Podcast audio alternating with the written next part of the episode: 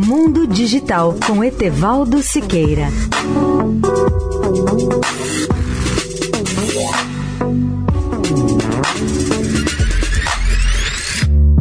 Olá, amigos da Eldorado. Sob diversos aspectos, a tecnologia digital pode fornecer novas visões e até a solução de problemas de medicina e genética. Um bom exemplo é o conceito fundamental em genética de que o DNA é uma espécie de software.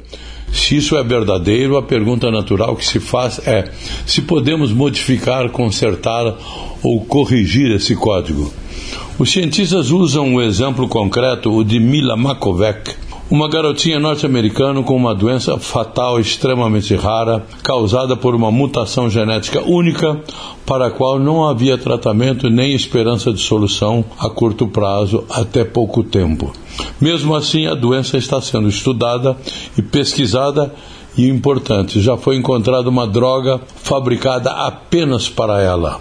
Esse é um bom exemplo do novo conceito de medicina hiperpersonalizada que se baseia na ideia de que a medicina genética, mesmo voltada para o estudo de um único paciente, pode significar esperança para muitas pessoas cujas doenças eram até aqui consideradas incuráveis. Pesquisas desse tipo estão sendo feitas pelo Hospital Infantil de Boston, pela Ionis Farmacêutica e pela Administração de Alimentos e Medicamentos dos Estados Unidos, a Food and Drug Administration. Etevaldo Siqueira, especial para a Rádio Eldorado. Mundo Digital com Etevaldo Siqueira.